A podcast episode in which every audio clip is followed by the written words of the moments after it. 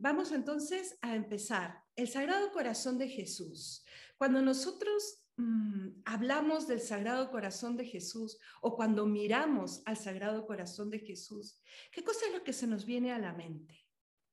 ¿Cuáles son esos principios fundamentales, aquellos importantes que debo tener clavado en el corazón y en la mente sobre mi devoción? Porque es nuestra, es nuestra devoción al Sagrado Corazón de Jesús podríamos decir varias cosas, ¿no? Ya hemos dicho algunas, la hora santa, eh, el primer viernes, en fin. Vamos a empezar por el principio. Cuando miramos al Sagrado Corazón de Jesús, voltea si lo tienes cerca, mira, yo lo he puesto ahí atrás. Cuando le miramos, cuando miramos una imagen del corazón de Jesús o cuando miramos como está saliendo ahí en el, en el PowerPoint, un corazón que simboliza al corazón de Cristo. ¿Por qué decimos que es el corazón de Cristo? ¿Por qué decimos que algo nos dice? A ver, vamos a pensarlo. A ver, vamos a hacer un esfuerzo. Yo creo que muchos de ustedes han llegado, por lo menos a uno de los dos puntos que yo he querido mm, poner aquí. El primero, que Dios se ha hecho hombre, porque solamente un hombre puede tener un corazón de carne. Cuando Cristo le muestra su corazón a Santa Margarita, está mostrando su pecho abierto y en ese pecho late un corazón.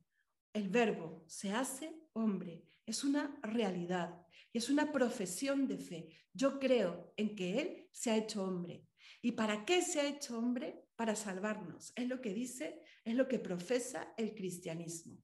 Y un segundo punto, ese corazón significa la interioridad de Jesucristo, verdadero Dios y verdadero hombre. Ahí están resumidas sus virtudes, reunidos sus sentimientos, sus ilusiones, sus pasiones, su voluntad. Ahí está, en el alma de Jesús de Nazaret, que es verdadera, verdadero hombre y verdadero Dios. Ya viendo esto, nosotros podemos decir, entonces, este Jesucristo, que tiene un corazón, que nace de María, y que es Dios desde el principio, ¿qué anhela? ¿Qué anhela el corazón de Jesús? Tres cosas que giran alrededor de un mismo verbo, el amar. Quiere amarnos con todo el alma, con todo ese corazón, justamente, porque no podremos amarlo si Él no toma la iniciativa. Luego quiere ser amado. ¿no? Y porque quiere ser amado, se corre todos los riesgos de quienes amamos. ¿Cuál es el riesgo principal de quien ama? El desamor. Por eso, por un misterio que no podremos comprender completamente en esta vida, decimos que Dios sufre, que nosotros, criaturas ínfimas, tenemos ese poder que nos ha sido dado por Dios de romperle el corazón. Cuando le decimos no, cuando pecamos, cuando no le amamos como Él espera. Entonces, estamos en camino, sí. Estamos en camino de aprender a amar más y mejor. Pero podemos darle al Señor nuestro corazón, todo nuestro corazón. Y en el camino ir haciendo que ese corazón se haga más grande, se haga más limpio y más puro. Pero hay que entregarle nuestro corazón, amarle. Y el devoto al corazón de Jesús le ama de una manera muy particular consolándole. ¿Sí o no? Ya vas recordando. Y nos pide otra cosa, amar al prójimo. Así que no podemos desvincular estos, estos tres amores, por decirlo de una manera. El amor que Cristo nos tiene a nosotros, el amor que Cristo espera de nosotros y el amor que Cristo quiere que profesemos al prójimo. Amar al prójimo como Cristo nos ha amado. ¿Ok? Entonces, cuando miramos al Sagrado Corazón de Jesús, miramos a alguien. No solo es un corazón de carne. Claro, es un corazón que me habla de alguien y ese alguien es Dios y hombre verdadero. Entonces ya podemos hacer una definición y definamos eh, qué cosa es la devoción al Sagrado Corazón de Jesús con palabras del magisterio. ¿Qué cosa dijo el magisterio? ¿Recuerdas? Pío XI y luego lo parafrasea Pío XII, que la devoción al Sagrado Corazón de Jesús es síntesis de la vida cristiana y camino de perfección. O dicho de otra manera, compendio de nuestra fe, síntesis, resumen de lo que creemos en el cristianismo y por eso camino de perfección. Cuando abrazamos esta devoción, sabemos que finalmente lo que nos está proponiendo Dios es reavivar nuestra fe cristiana. ¿Ok? Vamos entonces. ¿Te acuerdas cuando vimos este tema de por qué y para qué consagrarnos? Yo creo que con este tema tú decidiste, me consagro. Porque es importante saber por qué y para qué, ¿no? ¿Quién me está invitando y de qué se trata? Pues vamos a sintetizarlo. ¿Qué le dirías tú a tu mejor, a tu mejor amigo, por ejemplo, eh, por ejemplo, del trabajo, de los estudios, que te dice, oye, ¿y por qué te consagraste? ¿Qué le responderías? ¿Sí? Simple, ¿no? Porque el mismo Jesús dijo que esta es la práctica más importante de esta devoción. Esta devoción tiene varias prácticas, pero esta es la más importante. Y no se circunscribe solamente en el día en que te consagraste. Ese acto se extenderá a lo largo de toda tu vida hasta que veas a Dios cara a cara y por eso con la misma ilusión nos preparamos ahora cada solemnidad del corazón de Jesús, cada año en el que nos acercamos a comulgar y renovamos nuestra consagración. Y cada año seremos seguramente un poco más conscientes, un poco más de Cristo. El Papa León XIII, a quien le toca consagrar el mundo al corazón de Jesús, escribe una encíclica preciosa, Annum Sacrum. Y en esa encíclica él resume de qué se trata la consagración al corazón de Jesús, por qué consagrarse, por qué se puede consagrar el mundo a Cristo. Entonces, si te da tiempo a lo largo de este año de leer esta encíclica o alguna encíclica sobre el corazón de Jesús, podríamos empezar por esta. ¿Ok? Entonces, ¿por qué me consagro? Porque Cristo me invita, porque Cristo quiere hacer alianza conmigo. Y yo le digo, aquí estoy, Señor. ¿Y para qué me consagro? Santa Margarita dirá que esta es la forma, eh, la devoción más alta que Cristo nos ofrece, sobre todo en los tiempos modernos. Y me consagro pues para alcanzar la santidad. Hemos descubierto nosotros, los devotos al corazón de Jesús, que el Señor quiere que este sea nuestro camino a la santidad. Todos los cristianos estamos llamados a la santidad. Y la santidad no es otra cosa que la cristificación, el trabajar con la gracia de Dios por hacernos como Él. Y la devoción al corazón de Jesús nos tiende la mano y nos dice, Vive lo que te propongo y alcanzarás la santidad. Ama como te quiero ir enseñando poco a poco a amar y alcanzarás la santidad. ¿Hace cuánto tiempo te has consagrado? Me lo pregunto yo. 10, 15 años, 2, 3, 4 años. ¿Hay un mejor Javier, Ramón, Inma, Susana, Claudia que el día que se consagró? Yo creo que sí. Porque el Señor no solo hace siempre las cosas nuevas, sino va permitiendo que en cada renovación haya un crecimiento. ¿Ok? Entonces, ¿cómo podemos sintetizar? ¿Qué le rezamos cada primer viernes, cada vez que comulgamos al corazón de Jesús en esa preciosa oración de consagración? ¿Cómo se resume? Cuida tú de mí y yo de ti. El Señor quiere cuidarnos, quiere tomar posesión de nosotros. Y eso Él lo hará en la medida en que nosotros le dejemos. A veces le decimos, cuida tú de mí, Señor, pero esto no lo toques, pero esto no termino de entregártelo. O esto que tú me pides que deje, no lo, no lo termino de dejar. ¿Cómo el Señor va a poder tomar posesión de nosotros? Quiere bendecir nuestro hogar, pero no terminamos de confiarle todo nuestro hogar quiere fructificar nuestro trabajo, pero seguimos sin confiar completamente en que Cristo también entra en esa esfera de nuestra vida. El Señor quiere bendecirnos abundantemente, pero no podrá hacerlo si es que nosotros no le entregamos el control. Y cuando le digo, digo entregarnos el control, no me refiero a que nosotros perdamos libertad. Es que nunca podremos perder libertad, porque somos seres humanos. Y la, libertad es una condición sine qua non para amar. Y si Él quiere que le amemos, jamás nos quitará la libertad. Pero lo que sí quiere es que tengamos una grande fe, una profunda confianza en Él. Y porque le amamos, sabremos en quién ponemos, en qué manos ponemos nuestras, nuestras cuitas, nuestras responsabilidades, nuestros sueños, ¿no? Para poder yo cuidar de Él y dejar que Él cuide de mí. A Abraham el Señor le pidió, le pidió a Isaac ¿no? Su hijo amado, el hijo de la promesa. Y Abraham subía a la montaña, ¿no? Diciéndole al Señor, me cuesta esto que me pides, pero te lo entrego, porque tú eres suma bondad, porque tú eres todopoderoso y tú sabes por qué me lo pides. Tu sabiduría va más allá de lo que podamos comprender. Y Jesucristo le dijo, quédate con el Isaac, porque ya sé que no te has guardado nada para ti. Pues el Señor te dice, me dice, en este 2021, ¿cuál es nuestro Isaac?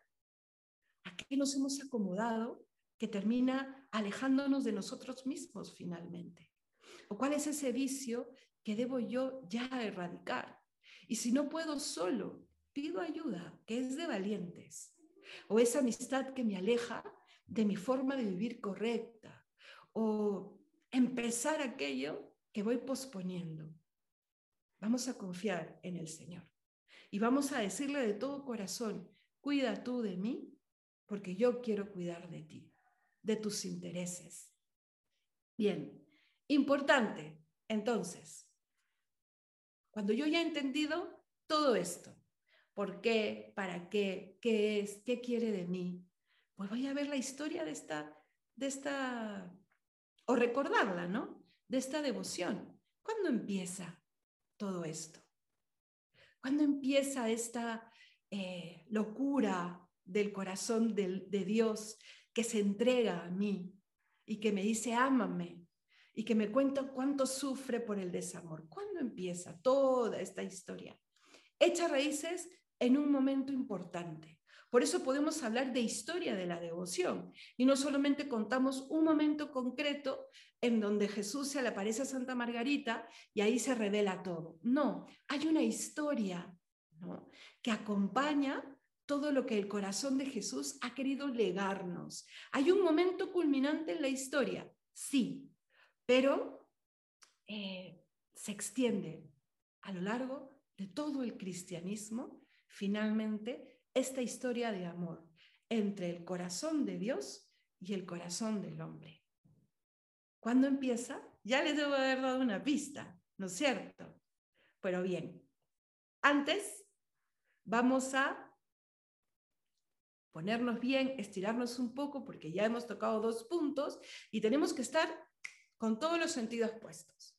Vale, entonces, ahora sí, ¿cuándo piensas tú que empieza esta historia? ¿Cuándo crees? En la encarnación, ya te lo he soplado, ¿no es cierto? Sí, porque es en la encarnación donde el mismo Cristo adquiere un corazón, donde el Hijo del Altísimo se encarna en el seno de la Santísima Virgen y adquiere un corazón. Ahí empieza todo esto. En este, eh, eh, siempre digo misterio, pero es que, y cuando digo misterio no me refiero a que no podemos comprenderlo, sino que no, no podemos comprenderlo en su totalidad. Y por eso es un misterio que se va desvelando delante de nuestros ojos y termina siendo siempre un mar que no tiene ribera. Hoy puedo comprender esto de la encarnación y seguramente mañana este misterio correrá otro velo y por eso no dejará Dios nunca de sorprenderme. ¿Cómo puedo sorprenderme eh, de este misterio? El Señor, el que no cabe en el mundo, el infinito, el insondable, el todopoderoso, se hace hombre, se hace niño, se hace eh, embrión, se hace esa primera célula todopoderosa que carga, que tiene en su carga genética lo necesario para multiplicarse, multiplicarse, hasta que nace el niño y ese niño sigue creciendo. Ahí empieza nuestra historia con Cristo. Por eso es que cuando Cristo dice que nos ama con locura y compasión, es cierto, porque es su gran sincatábasis, su perfecto abajamiento. Eso significa sincatábasis. Dios no solo se ha hecho hombre, se ha hecho un bebé, esperando y respetando todos los momentos de crecimiento. Entonces, y si juntamos encarnación con la devoción al corazón de Jesús, podemos llegar a una conclusión. Existen unos primeros devotos a este corazón, que, que le contemplaron, que se dejaron amar por este corazón y que le amaron con profundidad y le cuidaron con celo. Todos los personajes que están alrededor de la infancia de Jesús. Por supuesto, su madre, ¿no? Y será siempre quien más le ame junto con Dios Padre. Pero San José, que le debe haber sido el primero en tenerlo en sus brazos, ¿no? Ahí en Belén. Y todos sus cuidados y todas sus cuitas para proteger a Jesús y a su madre. Y alrededor de los abuelos de Jesús, Simeón y Ana, Santa Isabel, la infancia de Jesús, todos estos personajes. Y Jesús crece, ¿no? Y con él crece su corazón. Y su corazón va comprendiendo, va aprendiendo, porque es parte de, de su abajamiento. No vamos a pretender decir que Cristo cuando tenía dos meses conocía lo inenarrable. Dios se hace tan humilde y tan pequeño, como dice San Pablo, que olvida su categoría de Dios para hacerse como nosotros y nosotros fuimos siendo conscientes de nuestra existencia poco a poco. Cristo, ya en su edad, en su juventud bien entrada, a los 30 años, empieza su vida pública. Se escoge a los 12. Nos enseñará cómo vivir, cómo creer, cómo obrar, hasta que, con sus palabras, nos amará hasta el extremo y es ahí, en ese contexto, donde se dará la manifestación principalísima de este corazón. Si bien la historia empieza en Belén, no en Nazaret con la encarnación, y le, le veremos por primera vez en Belén, esta devoción tendrá su manifestación importante aquí en la pasión. El jueves por la noche, el jueves santo, el corazón de Jesús le dirá algo a uno de los apóstoles. ¿Se acuerdan? San Juan Evangelista.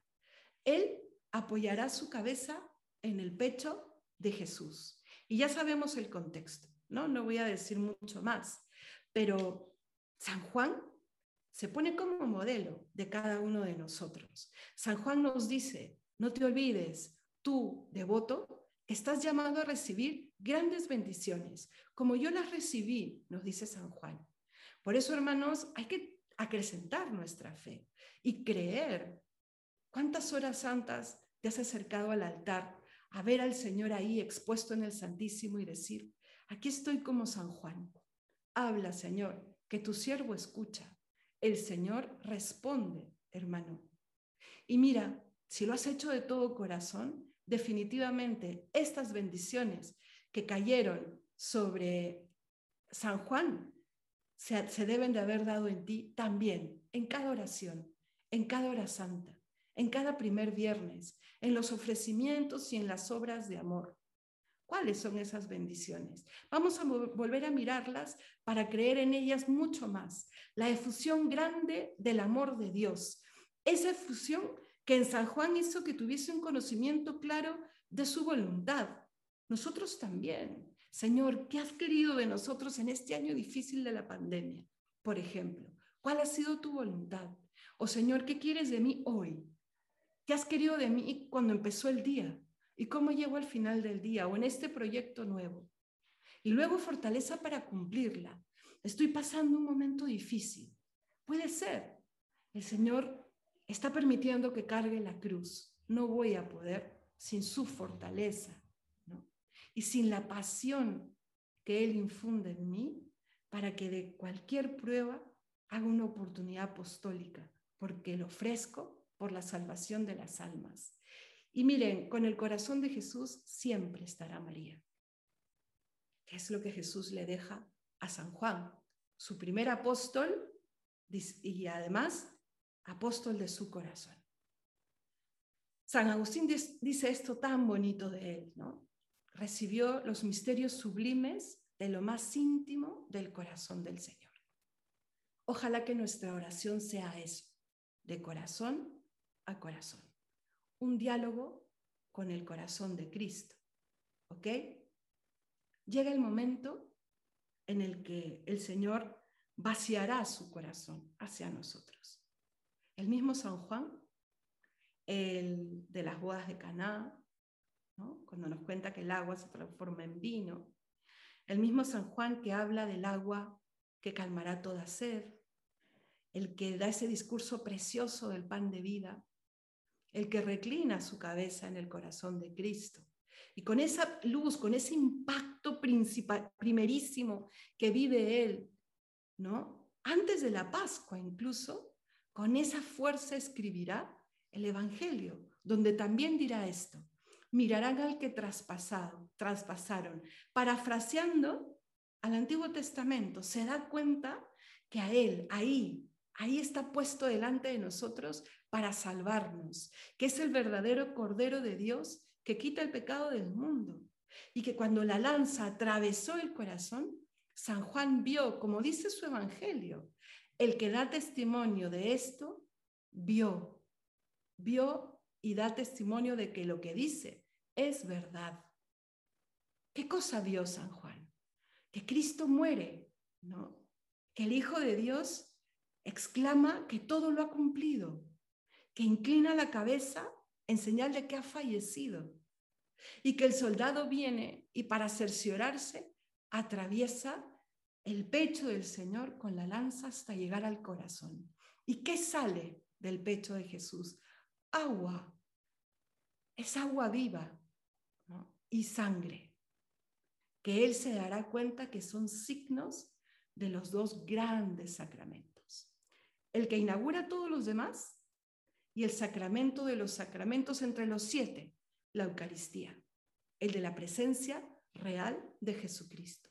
Ahí el Señor nos da su corazón, en medio del drama de su pasión, en medio del no puedo amarte más, ya lo he hecho todo por ti. Vuelve a mí.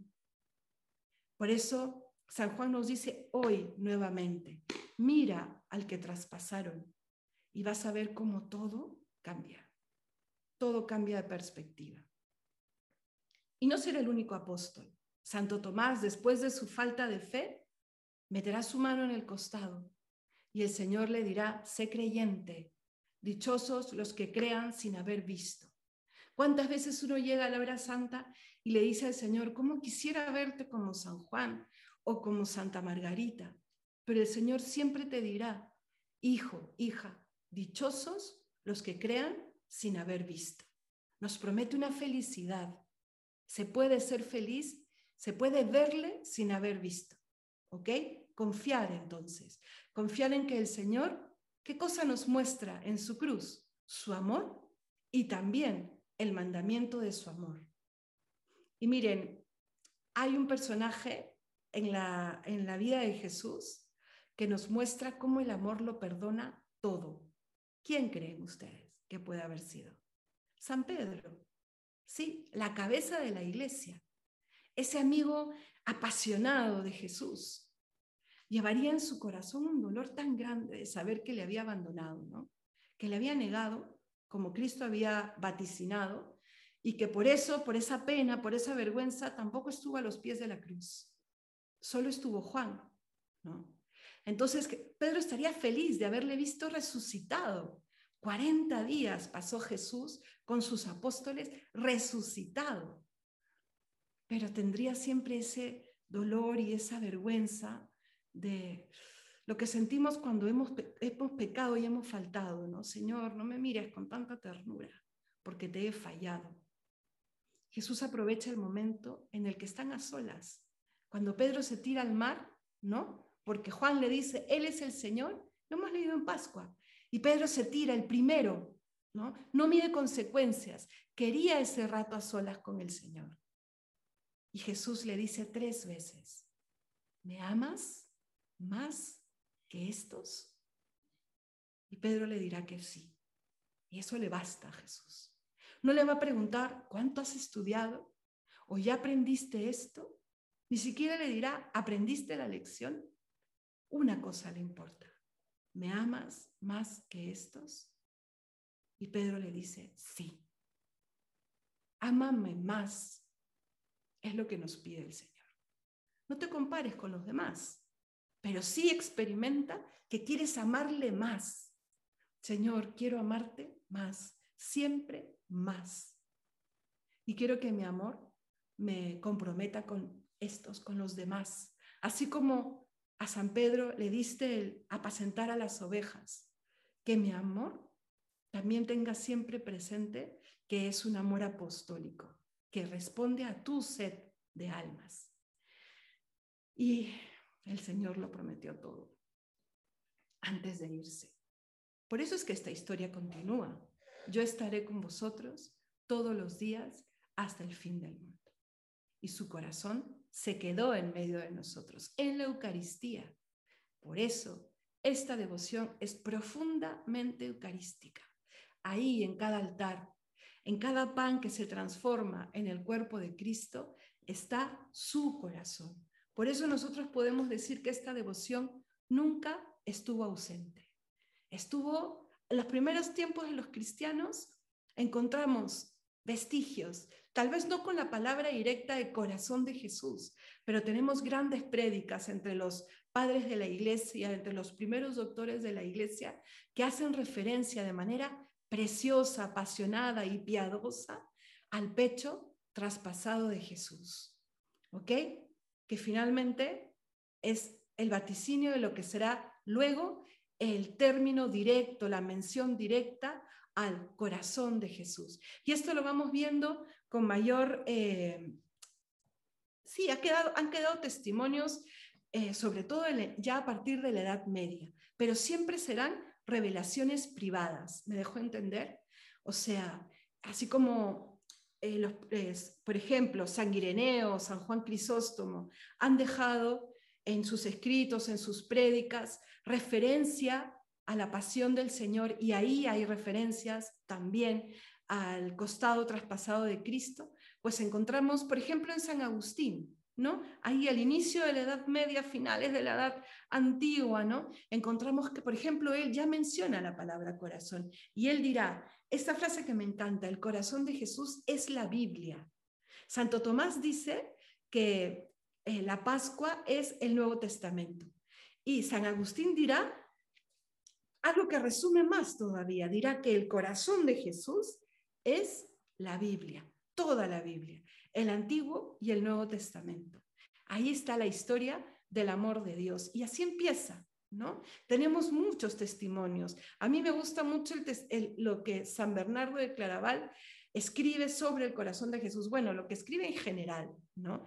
Y en el Cantar de los Cantares, en su comentario al Cantar de los Cantares, lo nombrará muchas veces, ¿no? Como ese lugar donde están los secretos y los tesoros del amor de Dios.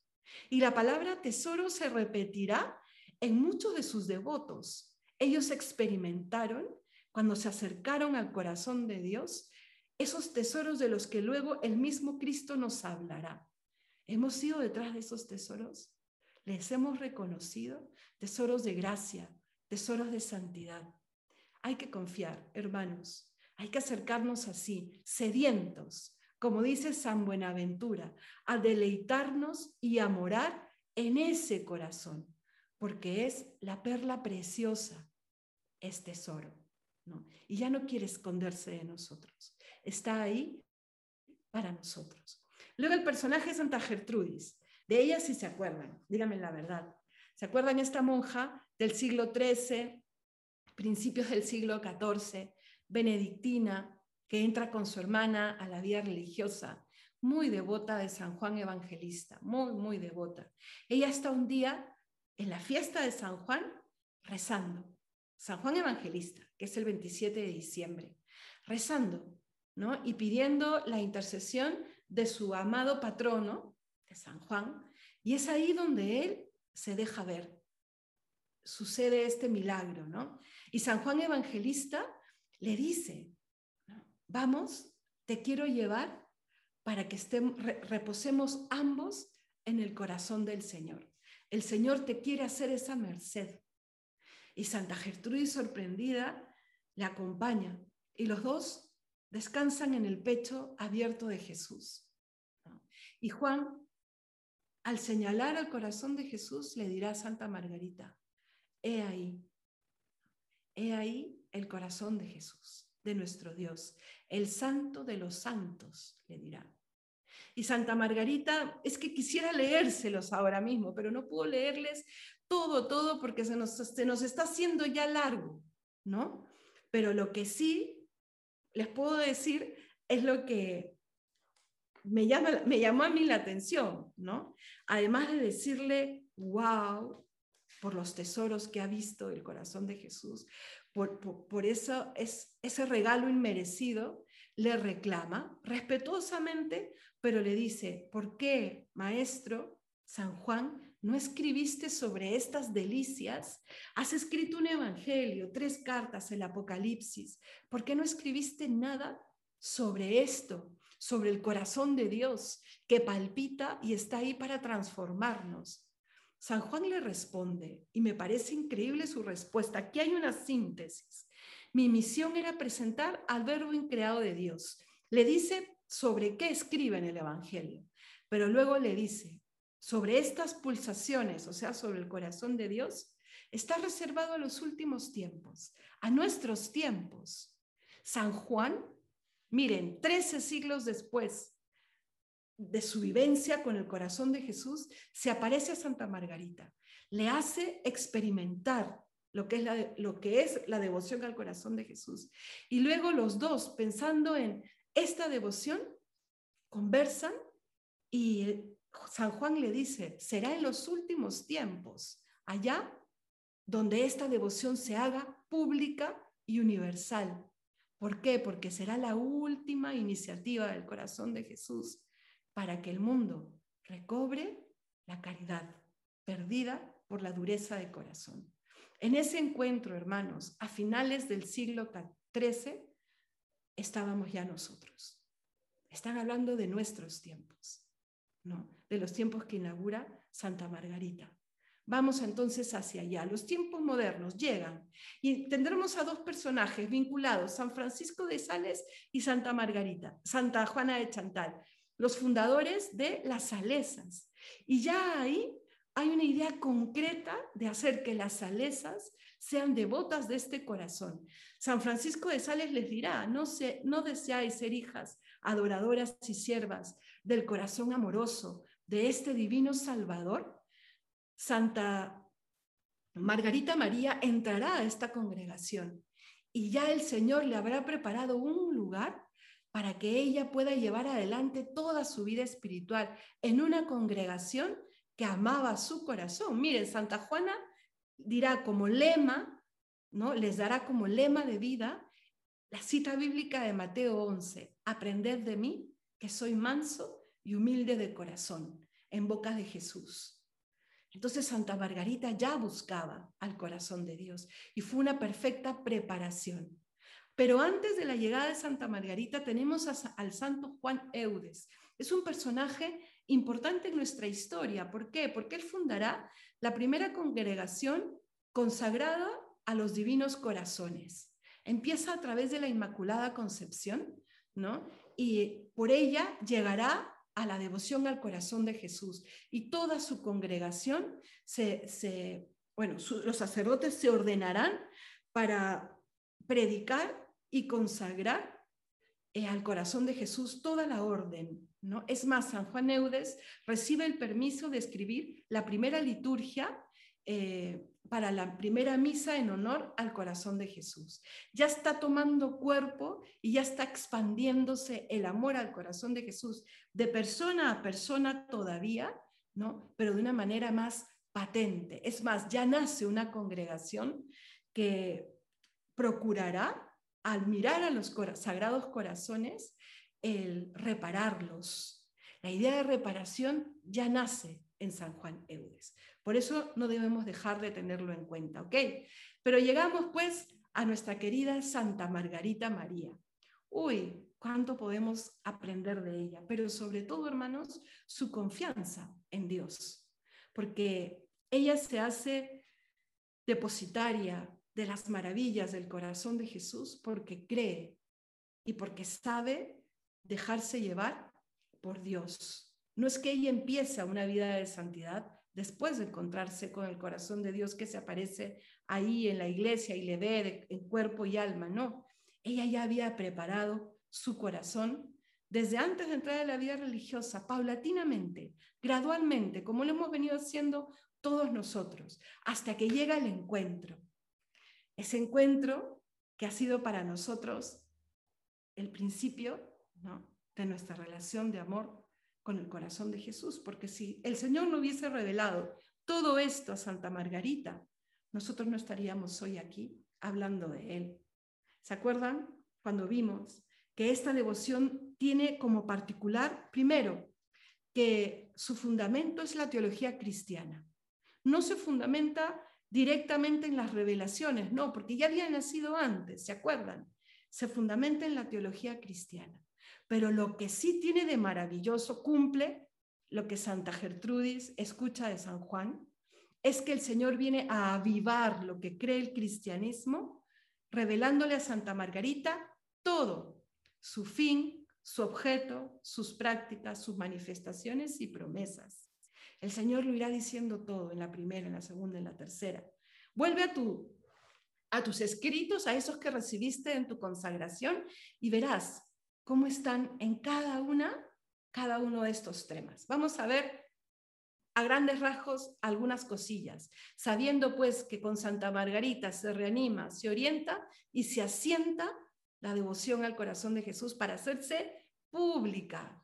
Hasta este entonces habían sido corazones piadosos y corazones enamorados, brillantes, mentes brillantes, mujeres, hombres, mentes sencillas, que al acercarse al amor de Dios se habían dejado conquistar por esta verdad, esta realidad del corazón traspasado del Señor, que había dicho de sí mismo que es manso y humilde y que quería ponerse como lugar de refugio. Y lo tenemos en el Evangelio, ¿no es cierto? Pero bien, Santa Margarita no podrá llevar adelante todo lo que el corazón de Jesús le, revela sola porque ella era monja de clausura. En una de las últimas revelaciones, el corazón de Jesús le promete un compañero para que se dé la expansión. San Claudio de la Colombier, un sacerdote jesuita. Aquí veremos la vinculación de las dos órdenes religiosas, no solo de las dos personas, Santa Margarita y San Claudio la Colombier, que sí, que al principio fueron tocados muy personalmente, los dos, los dos se consagrarán al corazón de Jesús juntos, se prepararán y se consagrarán juntos, pero luego, gracias a Dios, vincularán a sus congregaciones, a la compañía de Jesús, él y a toda la visitación, es decir, a las salesas, ella. ¿Ok? Siempre habrán oposiciones para las cosas de Dios y la devoción al corazón de Jesús no estuvo exenta de ellas. Pero ni siquiera la herejía pudo frenar el avance de esta devoción. Dos siglos, después de que se aparece Santa Margarita, esta devoción recorrerá Europa y América. Y serán pues justamente las salesas y los jesuitas quienes reciben una misión concreta del mismo corazón de Jesús los que harán este milagro entraremos ya al siglo XIX y bien entrado el siglo XIX se podrá ver que esta devoción, en vez de entibiarse, se acrecienta y se expande día a día. Ya el Papa Pío IX se dará cuenta que casi casi no quedan diócesis donde los obispos no hubiesen pedido el permiso para celebrar una misa votiva en honor al corazón de Jesús pero de manera particular, ¿no? Una diócesis aquí, otra diócesis allá. No se llegaba a cumplir la fiesta universal que el corazón de Jesús pedía y quería, pero llegaría. El Papa Pío IX, eh, estamos pues ya en el siglo XIX, ¿no? a mediados del siglo XIX, firma un escrito y se da cuenta que es el momento de que esta devoción se haga universal. Y esas son sus palabras, muy parecidas a las de San Juan, proporcionar a los fieles nuevos estímulos para amar más y más ardientemente a este corazón que nos amó y nos lavó ahí con su sangre cuando la lanza atraviesa su corazón, cuando lo ha entregado todo. Entonces, ¿cuándo se da esta consagración? Se instituye esta fiesta, mejor dicho, en 1856, respondiendo a lo que el corazón de Jesús le pide a Santa Margarita en la cuarta revelación, que sea dedicado a mí una fiesta para honrar especialmente mi corazón, dice el Sagrado Corazón de Jesús. Y aquí lo que te toca a mí y a ti, comulgar este día, reparando su honor ultrajado en actos, con actos de desagravios. ¿Para qué, hermanos? Para expiar las indignidades cometidas contra él durante el tiempo que ha estado expuesto en los altares. El Señor pide reparar su presencia en la Eucaristía. San Pío IX lo ve claro y, y por fin, en 1856, se hace pública la fiesta al corazón de Jesús. Pasarán los años y ya no será solo fiesta. ¿no? Ya en el siglo XX, esta fiesta es elevada a un rango mayor, por decirlo de alguna manera, y ahora lo que celebramos es una solemnidad. Luego llegará la consagración del mundo al corazón de Jesús con el Papa León XIII. Yo creo que esta parte no la hemos llegado a ver con todos. A quien le escribe una religiosa, Sor María del Divino Corazón, y le dice que el corazón de Jesús quiere que le consagre todo el mundo a su corazón. El Papa León XIII lo pondrá en estudio por este tema de se consagran también los que no creen. Se puede consagrar a todo el mundo, donde están creyentes y no creyentes, y donde están creyentes pero que no creen en el corazón de Jesús. Pues los teólogos que estudian esto dicen que sí, porque a Cristo Dios le ha puesto el mundo como escabel de sus pies, dice la Sagrada Escritura. Cristo dirá que Él es rey. Por eso que la fiesta del corazón de Jesús se vinculará luego mucho con la fiesta de Cristo Rey, que es una fiesta que se instituye luego, ¿no? Porque Él ha venido a reinar. León XIII es una de las últimas cosas que hace prácticamente en su pontificado y que ha hecho muchísimas, muchísimas pero él en su diario dejará escrito que fue una de las cosas más importantes de todo su pontificado, la consagración de todo el mundo al corazón de Jesús. Esta encíclica se las recomiendo. Aquí él explica qué es consagrarse, por qué consagrarse y por qué si es posible que el Señor, que su corazón sea el rey del mundo entero. Luego han habido naciones que se han venido consagrando como, como iniciativa propia, nuestra querida España, el Perú, y así muchas naciones. No hay que olvidarnos, hermanos, que cuando comulgamos el día de la solemnidad, pedimos por todos, por creyentes y no creyentes, para que en este mundo reine su corazón. El 9 de junio de 1899 se llevó a cabo la consagración del mundo al corazón de Jesús. Entonces podemos ver una línea del tiempo, de lo, más importante, de todo lo que es la oficialización y la actualidad. Pío IX en 1856 instituye la fiesta. En 1899 León XIII consagra el mundo. Luego veremos cómo Pío XI escribe una preciosa encíclica que hablará sobre la reparación. Y Pío XII ya en 1956, cuando se cumplen 100 años de la institución de la fiesta, escribirá como una síntesis de toda la doctrina de esta devoción, que es para chuparse los dedos del alma, como podría decir. Ahí está todo lo que debemos saber y creer sobre la devoción. Laurietis aquas. ¿Ok? Entonces han, habido un poco, un poco mucho de, de términos técnicos, palabras en latín, pero finalmente, hermanos, es para que tengamos muy, muy, muy claro que el magisterio ha dicho mucho sobre esta devoción, que no solamente es para tres o cuatro personas piadosas, sino que Cristo ha querido que sea para toda la iglesia y que debemos ser almas inquietas, que llevemos a más y más personas a Cristo y que debemos consolarle con nuestra vida, con nuestras buenas obras, con nuestros actos de arrepentimiento, con nuestra vida de gracia. ¿Ok?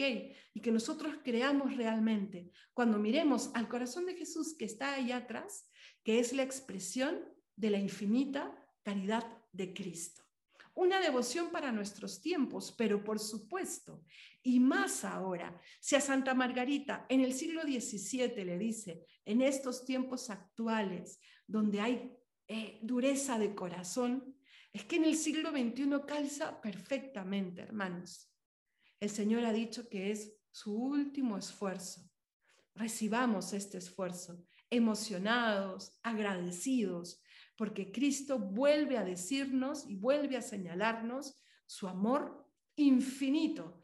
Como lo hizo en la cruz, así vuelve a mostrarnos su corazón, a decirnos, lo he entregado todo por ustedes. Recuérdalo, ¿ok? Entonces, preguntar si esta devoción es de actualidad, pues equivale a preguntar si el amor de Dios tiene ya una misión en nuestros días. Y por supuesto que sí. Este culto, como dirá Pío XII, se impone en los corazones, en los templos y en los institutos, no solo en aquellos que le conocen por su nombre o llevan su nombre. Luego vendrá San Juan 23, es más, predicará del corazón de Jesús al iniciar el Concilio Vaticano II, ¿no? Y le seguirán. ¿Quién sigue a Juan 23? A ver, Pablo VI. Le seguirá Pablo VI, le seguirá Juan Pablo I, que, estará solo 30 días, ¿no? Como papa, porque morirá, morirá muy pronto. Y ahí algunas citas de nuestro querido San Juan Pablo II y nuestro querido Benedicto XVI. Y por supuesto en este pontificado también, ¿no? Y se irá insertando a la historia de esta devoción. Tú y yo somos parte de esta historia, hermanos. Tú y yo. Atrevámonos a renovar, ¿no? Pero renovar, renovar nuestra consagración. Que el Señor nos transforme, que vuelvan a resonar las palabras que Cristo le dijo a Santa Margarita, porque nos la dice a nosotros. ¿no? Nos ha dicho, mira quien traspasaron, sí. Y muchos siglos después nos lo vuelve a decir de una manera maravillosa. Cuando nosotros le veamos ahí en el altar, recordemos que el Señor ha venido a quedarse, que el Señor se ha querido correr todos los riesgos y que Él nos dice, al menos, ámame tú.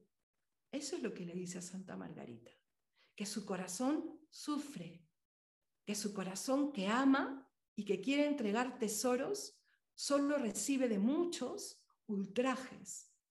Y luego le dice a ella que está traspasada de amor por Él porque ha visto su corazón ¿Qué cosa puedo hacer yo, indigna criatura? Lo mismo dile tú, lo mismo quiero decirle yo. ¿Y qué podemos hacer nosotros?